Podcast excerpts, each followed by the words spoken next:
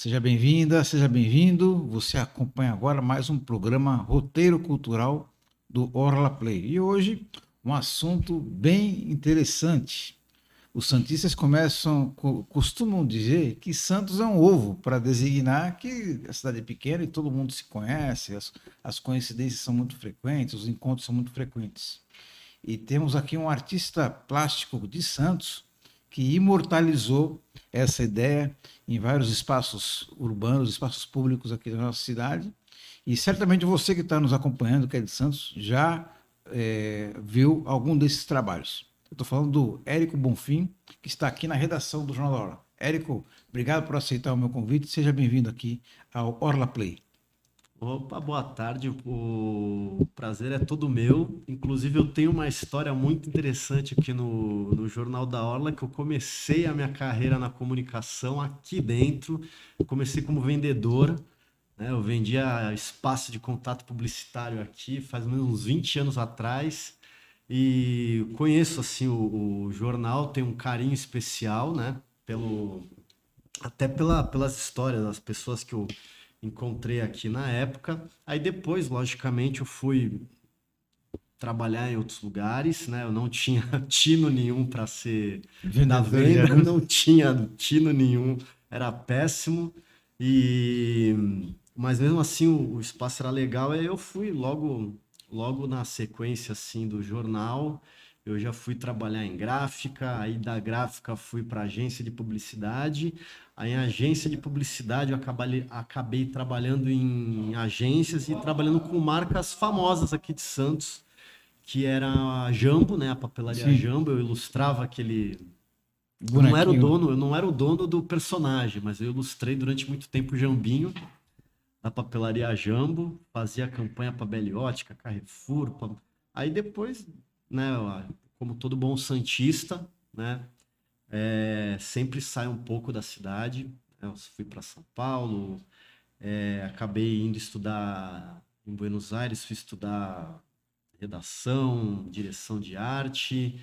E aí, quando eu voltei de, de Buenos Aires, eu já não tinha mais vontade de atuar na área da publicidade. Aliás, você falou em Buenos Aires, quem conhece Buenos Aires sabe que a, arte urbana é muito presente nas ruas muito em Buenos Aires, né? Mafalda é, parece que tem uma, uma tem falta pintada esquina. em cada esquina. Todo né? jornal tem é, alguma tirinha. Isso aí, de certa maneira, te, te ajudou a, a abrir esse caminho aí do, do, grafite, da arte urbana? Com certeza, com certeza. Eu já, eu já gostava de escrever e, e desenhar, né? já era uma coisa que era minha, mas como você atuar em agência, se você sempre fica com o cliente é, dando o tema. E quando você é o artista, não. Aí você acaba escolhendo o tema, né? Você acaba é, se expressando melhor para você, você tomar rédea do seu próprio assunto, né? Quando você trabalha em uma agência de publicidade, você acaba tendo os clientes, você tem que estar tá ali naquele sambar aquele samba, você não pode mudar muito o script, né?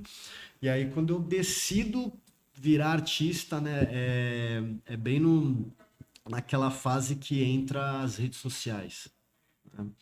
Foi uma fase bem cruel, assim, uma transição muito, muito difícil, porque eu gostava muito, muito, muito de criar as coisas e aquilo demanda tempo, a criação demandava tempo e com a vinda da rede social não tinha mais tempo para criar. Tinha que ser tudo muito rápido, muito imediato, muito né? imediato e, e aquilo ali me, me, me gerou uma inquietação. Eu falei assim, meu, não, não gosto disso, esse tipo de mídia eu não tô gostando, aí eu me retiro. Se decidiu ir pra rua, literalmente. E aí eu fui pra rua. Literalmente, literalmente eu fui pra rua. Já gostava, eu já fazia alguns grafites com alguns amigos, que são os que eu conheço até hoje, né? Conhecia eles e eles faziam na rua assim tal. Ainda não era um mercado tão, tão grande quanto hoje, hoje, hoje você já percebe que o, o mercado do grafite já é mais aberto, né? Você já vê os artistas já se encorajando.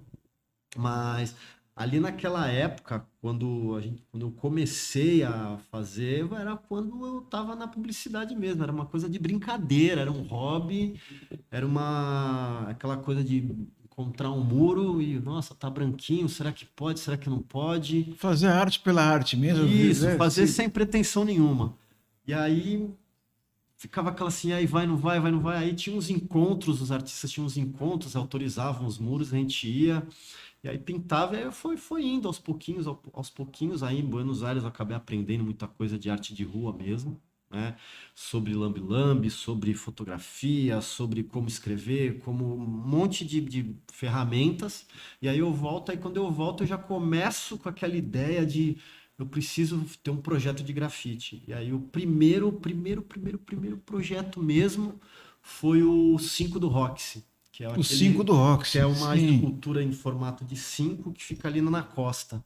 Eu lembro exatamente como eu, como eu mandei o projeto, né? Toninho pro, Campos. Mandei o projeto pro Toninho, foi até engraçado, porque o projeto inicialmente era para ficar três meses. Era um mês eu trocava por uma arte, um mês eu trocava por outra, outro mês eu trocava por outro e encerrava. E aí o Toninho é, Gostou. Ele é genial, né, também, o Toninho tem um, tem, ele, ele é meio gênio, assim, ele é, ele meio visionário. visionário, é, ele é meio visionário. do heavy metal, né? E aí ele pergunta para mim, fala assim, é possível a gente colocar filmes? Aí na hora veio o estalo, eu falei assim, esse projeto não vai durar três meses, esse projeto vai durar mais. Eu falei, não, consigo, consigo, né, eu tinha bolado o projeto para um, um jeito, e acabou indo pro, pro outro. Mas mesmo assim, eu precisava, né? O estúdio estava começando, eu precisava ter alguém que não que bancasse o sonho, mas que pelo menos me fizesse ter a mídia, né? Mínimo ali, né? Expor o trabalho. Aí foi indo devagarzinho o, era o 5, né? Eu fazia só o 5 e ainda trabalhava um pouquinho numa agência ou outra, fazendo um freelance, só para ganhar um, um faz-me rir ali. Isso. Pra... Érico, eu vou pedir agora para o Reinaldo Albino, Albino, que nos auxilia aqui na transmissão, é, para transmitir para a gente uma série de fotos de um trabalho seus aqui, né? E, e, queria que você comentasse. Logicamente, como eu falei no começo do programa, uh, que é bem marcante na sua obra, é essa ideia, no, esse essa Santos série, é um né? Ovo. Santos é um ovo. Eu queria que você falasse primeiro de como é que surgiu essa ideia de, de materializar o que Santos é um ovo nas paredes. Esse, nos espaços públicos, na verdade, da cidade. Santos é um ovo, ele surgiu, ele surgiu quando o, o Mauro Omar, o, o Mauro Omar Cid, que é um artista plástico também, ele tem o um projeto das muretas na cidade, essas que ficam na, na, na praia, né? Que cobre toda a extensão. E aí eu tinha que pintar uma das esculturas que tinha a palavra Santos, né? E a princípio eu queria pintar um queijo, né? Um queijo. Aí eu fiquei pensando, falei assim, tá, beleza, eu pinto um queijo, aí vai aparecer um monte de rato ali, algum engraçadinho vai tirar foto, e aí eu mudei, porque, assim, na minha, na minha mente, assim, Santos, né, tinha aquela palavra Santos, aí eu falei, pô, mas Santos é um ovo, né, não é um queijo. É um aí ovo. eu falei assim, nossa, Santos é um ovo. Aí quando foi quando eu comecei a desenhar, né, a, a escultura, né, essa aqui, essa que está mostrando agora é a segunda escultura da segunda edição do projeto, segunda ou terceira. A primeira já é uma que é cheia de, cheia de ovinhos. Ah, vamos ver, tá? acho, que, acho que é a próxima. É, não sei se é, é, uma que é cheia. Essa foi a primeira, que é um monte de ovinho ilustrado. Tá? Essa? Tá? Essa foi quando começou a história toda, né? Do Santos é um ovo. Começou a brincadeira Começou a partir daí. comecei a dar rosto pros, pro, pros, pros ovos. E assim, quando o Santista começou a ver aquilo, eles começaram a se enxergar nos ovos. E aí começou toda aquela coisa, Santos é um ovo, Santos é um ovo, Santos é um ovo, porque é uma cidade que onde todo mundo uma se hora tromba. vai se conhecer, vai se trombar, vai se conhecer. É uma cidade de trânsito fácil, né? Embora temos os perrengues aí de trânsito no, em horários de pico, mas é uma cidade fácil de se locomover, né? E aí foi, foi saiu, surgiu daí. O primeiro que passou, o primeiro da, da foto foi um, foi um mural da Perimetral, que é um mural na, na, na Avenida Portuária, que, era uma, que é de difícil acesso, você tem que conversar com a Codesp, tem uma burocracia, né? Que aí todo mundo fala, ah, grafitar é moleza, não sei o quê, e não é bem por aí, né? Tem que pegar autorização, né? Embora eu sou do grafite, né? Todo mundo pensa que, que é uma atividade fácil, né? De é só chegar e você é, lá então, então eu queria, queria, aproveitar para você, explicar para a gente como é que é seu seu processo de, de, de produção da, da, arte urbana. Não é tão, quando a pessoa vê no, na, na, parede ali, no, no, no muro, olha que bonito, né? Mas não sabe a inspiração e a, principalmente a transpiração que demandou aquela, aquele trabalho, né? Sim. Tem muita coisa que é feita de supetão mesmo, tá? Que a gente encontra um muro ali, ou tá abandonado, ou às vezes é um muro de, de boa visualização e aí tem que pedir autorização pro para o dono do muro ou dono do, da casa, você tem que ter um, você tem que ter um diálogo, tá? Ou com prefeitura, que às vezes você não sabe, tem que pedir autorização para fechar a via. Né? Então tudo começa com uma conversa. Algumas, né? É, demanda uma burocracia, outras assim. Agora o desenho em si, alguns, a maioria, né, sai via projeto. A gente desenha antes né, a ideia e apresenta para que seja autorizada a pintura ou alguém encomenda o trabalho, e aí é desenhado antes e apresenta um, Reinaldo, um rascunho. Colocar agora o exemplo claro disso aí, eu acho que é a rua gastronômica, a rua gastronômica Tolentino Figueiras, a né? Tolentino foi é. toda desenhada antes. É, houve um projeto antes. Inclusive a Tolentino, é, eu fiz uma coisa que eu nunca tinha feito na vida que era pintar a faixa de pedestre. Isso, é. Acho que... é foi, um, foi desafiador, eu não conhecia o material, eu não sabia como que funcionava. Então, foi um, com, o primeiro contato que eu tive com a com essa esse material, né, que é um, é um, material de pintura de, de rua, de chão, né? É um material que cheira muito, é um material pesado até. E só que a secagem dele, a vantagem é que é rápido, né? É rápido, Você, né? Cara passou é. ali e aí eu coordenei, fiz Antes, o desenho. Esse é o resultado final. Antes disso, se faz no se papel. Faz no esse, papel. É, esse é o esboço no, pro... no, solo e antes disso se faz no a, papel. A rua tem uma associação, né? Tem a associação ali da rua, então mostrei para eles e tinha até o arquiteto da, da prefeitura, o Glaucus, mostrei para ele, ele topou a ideia, ele foi um, um dos que incentivou, né? A, ele incentivou a, a ideia no caso, falou não, vamos fazer tal, a gente pega a gente pega a autorização, vê se é possível fazer. Aí. Ó, tá aí o, o tem aí... até um ovo ali, né, em cima ali de, de lápis no, nesse rascunho. Então é tudo feito em rascunho antes para que a gente consiga ver a possibilidade, né? Inclusive eu, eu coloco os garfos nas pontas e os garfos são colocados para dentro da rua para que os carros também pudessem ver, né? Porque se ficassem só nas pontas, só o pedestre, só o pedestre ia ver. Então foi uma sacada legal do Glaucus na, no, no dia, isso foi visto no dia. Né? Pô, vamos trocar aqui? Ah, vamos, melhor, né? E são coisas que assim, a rua, a rua assim, ela é, ela é magnífica porque você pode deparar um buraco na parede que ele te gera um, uma criação. Normalmente, Érico, você trabalha à noite, né? Normalmente eu gosto da noite, né? Sempre gostei da noite mas tem casos que não, não dá, né? Por exemplo, pintar numa casa noturna de noite não dá, né? É, então você acaba tendo que adaptar os horários, mas geralmente é de noite. É muito, eu gosto de pintar à noite porque de dia é muito sol, fica só na cabeça e o telefone toca, toca bastante. Muitas pessoas querem falar, tem que tratar de projeto, hum. então geralmente toda a produção é noturna. Né? Essa aí no caso está sendo diurna, né? Essa aí da foto. Que aí é. Esse é um trabalho assim que, particularmente, eu. Digamos que eu dei o sangue aí, né? Eu, eu me esforcei muito por isso. É, né? Conta um pouquinho a... pra gente. É um, é um, trabalho em alusão ao samba, né? É uma, é uma alusão ao samba. Tudo começou porque o, o pessoal ali do fundão do estuário, né? Ali da comunidade, eles montaram um bar chamado La Quebrada. Inclusive o bar tá fechado, né? Por conta de o Ministério Público fechou, porque na época de pandemia, muita hum. aglomeração, muita reclamação, muita denúncia. E aí acabou que o Ministério Público fechou o bar, né? Mas a rua tá viva ainda. Então, eles encomendaram para mim a pintura da rua, né? Que é essa aí que vocês estão vendo. E nesse, nesse momento que eu, eu caio nesse desafio de pintar a rua inteira, né?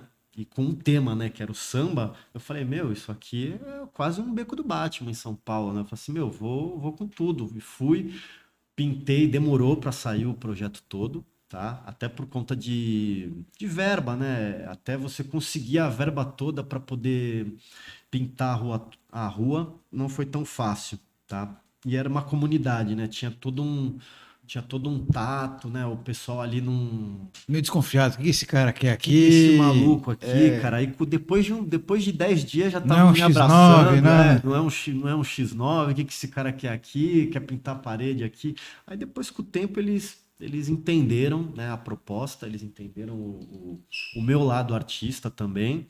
E eu ganhei, ganhei a comunidade. A comunidade é o melhor lugar que eu acho que é para Érico, esse tipo de. Não chega a ser uma resistência, mas essa desconfiança, ela já foi muito mais frequente do que é hoje, né? Sim, hoje as pessoas mais, hoje. parece que entendem mais o que é arte urbana, o que é o grafite, mas no começo não era bem assim, né? Não, no começo era, era tinha até que correr às vezes.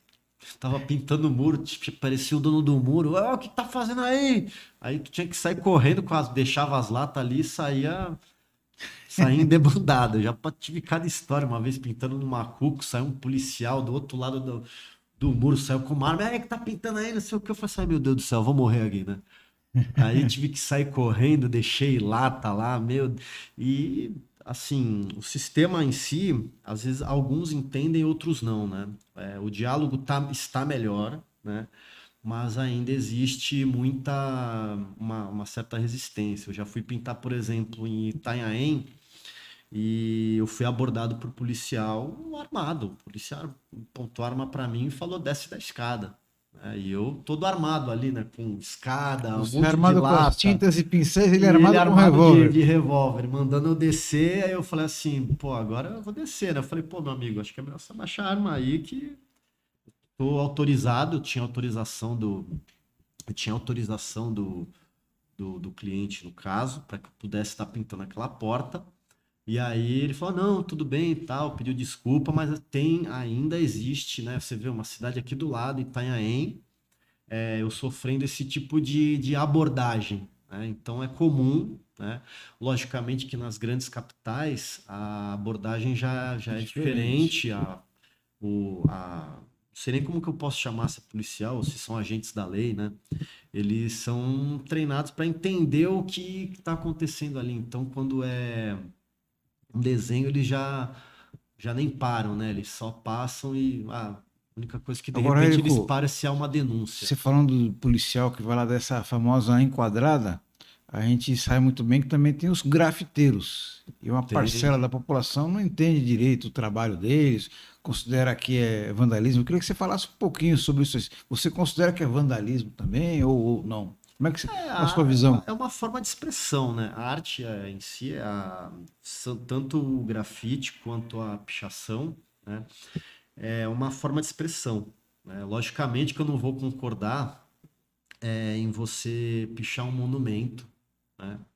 Monumento histórico, né? Eu não, não acho legal, assim, acho que tem lugares e lugares para você expor a sua arte ou se expressar né? Eu, a pichação, alguns dizem que é crime. Eu já tenho uma visão totalmente diferente, né? Eu já acho que não deve ser tomado como crime, mas sim como uma, uma... ele mostra como é o tipo de escrita nossa. né? Ele realmente ele dita uma época e o estilo, né? Então a, a pichação ela tem um estilo. Você vai para o Rio de Janeiro você enxerga o picho de uma forma. Você pode ver que é diferente do de São Paulo. De São Paulo usa letras mais retas, Mais anguladas, né? mais, mais com ângulos de 45, retão assim. E no Rio de Janeiro você vê que é- são letras circulares. Então, assim, são formas de expressão que ajudam o grafiteiro a absorver dessa linguagem que é da rua e trazer para a própria expressão. Eu, por exemplo, eu escrevo muito nos trabalhos. Santos é um ovo, ou, por exemplo, fiz um ovo frito lá no centro, escrito tamo frito. Isso é uma forma de expressão e pode ser, e já me chamaram de pichador por causa disso. Seu pichador, tu fica escrevendo tamo frito aí, essas mensagens negativas, que na verdade não são negativas, são, é um alerta. É, quando veio a pandemia era um alerta, a gente realmente ia estar frito, principalmente eu. É, porque eu trabalhava, eu, eu exercia o trabalho na rua. Como é eu vou exercer o meu trabalho se eu tinha que ficar em casa? Então eu me expressei na rua dessa forma, tamo frito.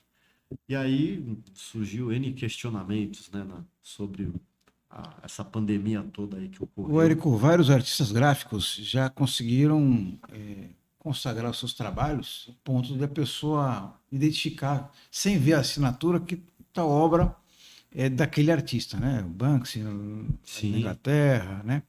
Os Gêmeos, o, aqui na, é, na tivemos uma obra aqui no no, no, no mercado no, mercado no, no mercado de peixes ali que é do cobra do cobra você acha que você já conseguiu é, mostrar essa personalidade essa essa impressão digital no teu trabalho dentro, a ponto da pessoa chegar e falar assim olha essa aqui é a obra do Érico dentro da cidade de Santos sim dentro do, da minha região, né? Falando, vamos falar sobre bairro, até porque teve uma época que eu queria mais pintar em Santos mesmo. Eu gosto da cidade, é uma cidade que eu tenho no coração mesmo. Né? Eu tenho uma, um carinho especial por, por Santos. E assim, na cidade eu consegui. Agora, se eu sair de Santos e ir para um outro local, aí já eu tenho que colocar minha assinatura. Já em Santos já, já muda um pouco. Né? Apesar que eu não tenho visto uh, grafiteiros pintando ovos por aí, então acaba que o ovo acaba virando marca uma marca registrada. Né? E eu digo hoje, eu já falo que não é só Santos que é um ovo, o mundo é um ovo, né? A galáxia pode ser um ovo e por aí vai. Tem muita gente fazendo grafite em Santos? Hoje, Ou você acha que pode ter muito tem. mais gente? Hoje tem, o mercado, acho até que está um pouco saturado, né? Muitos saíram das artes plásticas, né? Que eram artistas que estavam na verdade, misturou tudo, né? Tem artista que era de compressor, que pintava de pistolinha, né? Que tá virando, tá migrando para essa parte artística, né? Não tá mais é, fazendo número e logo, não tá fazendo mais arte. E os artistas plásticos, que eram aqueles de ateliê que ficavam pintando telas, hoje já é muito comum eles estarem migrando para a arte de rua, utilizando os muros, as paredes, como arte, né? Eles estão utilizando como forma de expressão. Então, aumentou o, o número, né? O mercado tá, tá inflado, né?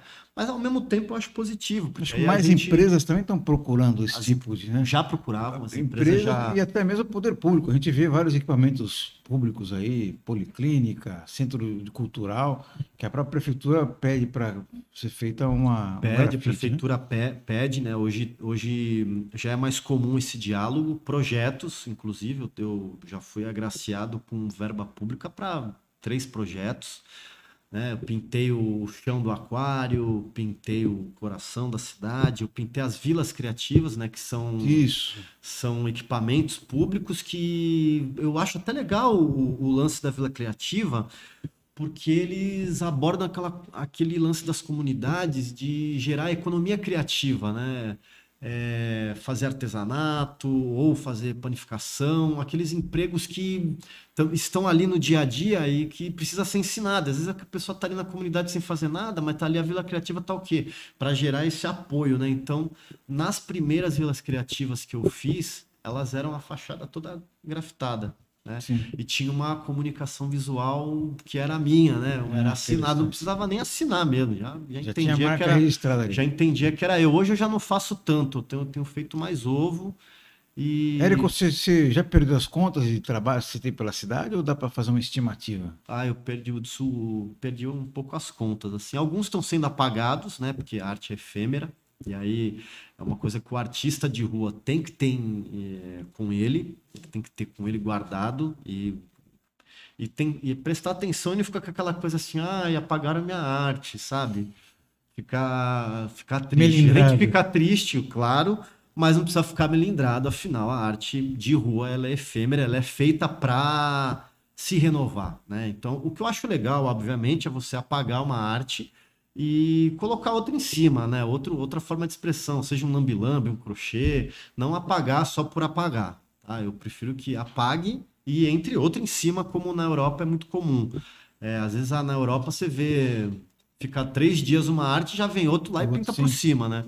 Então acho que aqui o Brasil a gente tem que caminhar para esse tipo de situação. Érico, desse seu acervo ao ar livre, quais as obras que você tem predileção pelo resultado em si ou então pela dificuldade de ter feito? Tá, é, são várias, tá? Que eu tenho, eu tenho um carinho é, muito especial. Né? Eu tenho o Tamo Frito, que é o, no centro. Toda, algumas que eu vou falar são, são no centro, tá? Acho que foi o lugar que eu mais gostei de pintar na cidade, é, no, num todo. Eu tenho um carinho especial pelo Tamo Frito, ali no, no centro, e logo em frente tem o painel Os Geeks, que foi feito no, no primeiro Festival Geek na, na cidade, tá? E aí, obviamente, não tem como fugir, não, dá para tirar do a Rua do Samba para mim foi um, né, e o Lá Quebrado, o Barali, aquilo ali para mim foi um foi uma escola, né? Foi onde eu pude soltar a mão mesmo, fazer, mostrar que eu sabia desenhar tudo. Então ali na Rua do Samba tem rosto, tem caricatura, tem, tem tudo misturado ali, é um monte de linguagem. Quanto tempo demorou? Demorou quase um ano para ficar pronto. Né? Entre a concepção e o. Porque pegamos pandemia, aí lockdown, aí não podia pintar, aí não tinha dinheiro, aí vai, para e volta, aí para dinheiro, o dinheiro não entra, aí era sempre tinha um empecilho, né? Para que acontecia. Aí no total demorou um ano para ficar pronta mesmo, a rua inteira, né? O beco inteiro pintado. Esse eu tenho um carinho especial mesmo, né? É, tanto que agora eu, a gente conversa, eu e o o Diego a gente conversa muito da rua voltar e não do bar voltar. Né? Se a conversa é a como vamos fazer a rua voltar, porque a rua está toda pintada. Né? Então, o pessoal que do samba, né, tá pronto para eles tocarem lá. Tá pronto, é só montar os eventos e ir. Agora que agora que liberou, né? Tem, tem também ali na ponta da praia ali, onde no finalzinho onde a fastaria termina, que tem um monumento ali, um coração em homenagem à cidade. Né? Esse aí, esse aí eu tenho carinho, tem uma, tem a história e tem começo, meio e fim, né? É uma história que tem começo, meio e fim, que eu pinto, termino de pintar, passa um tempo e, e não, agora ele tá vermelho de novo, tá? Ele, aquela coisa que eu falo do efêmero, né? Essa pintura foi feita na para primavera, né? A prima, todo a, a, prefeitura fez um trabalho até interessante, né, que de espalhar arte pela cidade, deixar a cidade toda colorida. E eu fiquei encarregado de pintar o coração. Só que no dia que eu fui pintar aquele coração, tava uma ressaca, mas uma ressaca aquela que eu assim, eu falei, meu Deus, vou pintar numa situação dessa de ressaca, eu nunca pintei, né?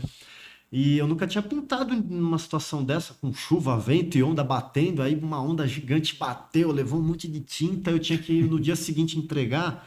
E faltava o quê? Questão de duas horas, viu? O couro tava comendo lá, as ondas batendo, a chuva caindo e eu ali no meio da tenda. Aí a onda veio, a estrutura balançou, foi uma história terrível. perdi lata, perdi celular, mas o coração foi pintado. Tá Amanheceu 5 da manhã, o coração pintadinho, bonitinho. E aí, logicamente, né, como toda arte, aquilo que eu falo, a efemeridade dela, né? Foi apagado, agora está vermelho e agora vamos aguardar, né? Ver se vai ter outro artista ou se de repente a prefeitura de repente quer ficar vermelho mesmo. Eu acho mais interessante que eles coloquem uma arte, né? Certo. Mas por enquanto está vermelho. Tá. Érico, para gente encerrar a nossa conversa, é, dá para falar sobre os próximos projetos? Dá, tem, tem coisa saindo do forno aí. Agora abriu, logicamente que o, o tá um pouco parado o mercado no caso, tá? É, até por conta desse, muita gente fechou negócio, agora tá meio inseguro. Então eu tô montando uma exposição, tá? Agora na dia 21 vai ter uma exposição com uma artista chamada Mileal e vai ser lá no espaço dela, na Almeida de Moraes 45. Eu vou expor ali algumas obras, né, do ovo, tá? E estou montando coisas, os projetos estão caminhando. Eu tenho um projeto que foi aprovado pela prefeitura que chama-se Morro de Arte, tá? Que eu vou pintar nos três morros com quatro artistas: o Hugo, o Preô e a Gabi Miranda e eu. A gente vai pintar alguns pontos do morro, vamos levar a arte para o morro. E eu tô dando, vou dar uma oficina de vila, uma oficina de grafite nas vilas criativas do Morro do Zé Menino muito legal, assim, eu já fiz a primeira, tá? Foi só com crianças, foi muito bacana, porque ali é uma comunidade carente, eles, eles é, têm ausência de tudo, né? Ali no morro falta tudo. É, eles não têm muito contato com a arte, então você tá ali para passar todo o teu conhecimento, né? E então vamos repetir. Fizemos a primeira ano passado e agora vai, vai ser repetido agora em abril. Tá sendo, já está sendo articulado, está precisando de data. Eu estou montando quinta, sexta e sábado, né? Para a comunidade ali do Morro do José Menino. Mas quem quiser vir de fora, vai ter inscrições. As inscrições vão estar tá abertas. É gratuito, que é o mais importante, né? E é isso aí. Acho que é o que está por vir é isso aí. Tá certo. Érico Bonfim, artista plástico, que povoa as nossas, os nossos espaços urbanos aqui em Santos com, com boa arte. Parabéns pelo trabalho, Érico, e espero contar com a sua participação aqui em outras oportunidades do Orla Play. Muito obrigado. Eu que agradeço o convite para poder contar um pouco da minha história e voltar para um lugar que eu não vinha há 20 anos atrás. É. Muito legal, bacana. Obrigado, Érico. Um agradecimento especial a você que nos acompanhou nessa entrevista. Na verdade, é uma conversa. Eu quero convidar você a acompanhar os demais vídeos aqui no Orla Play. Também convido você a tocar no sininho no canal Orla Play no YouTube para ser informado toda vez que houver uma nova transmissão. Obrigado a todos e até a próxima. Isso aí.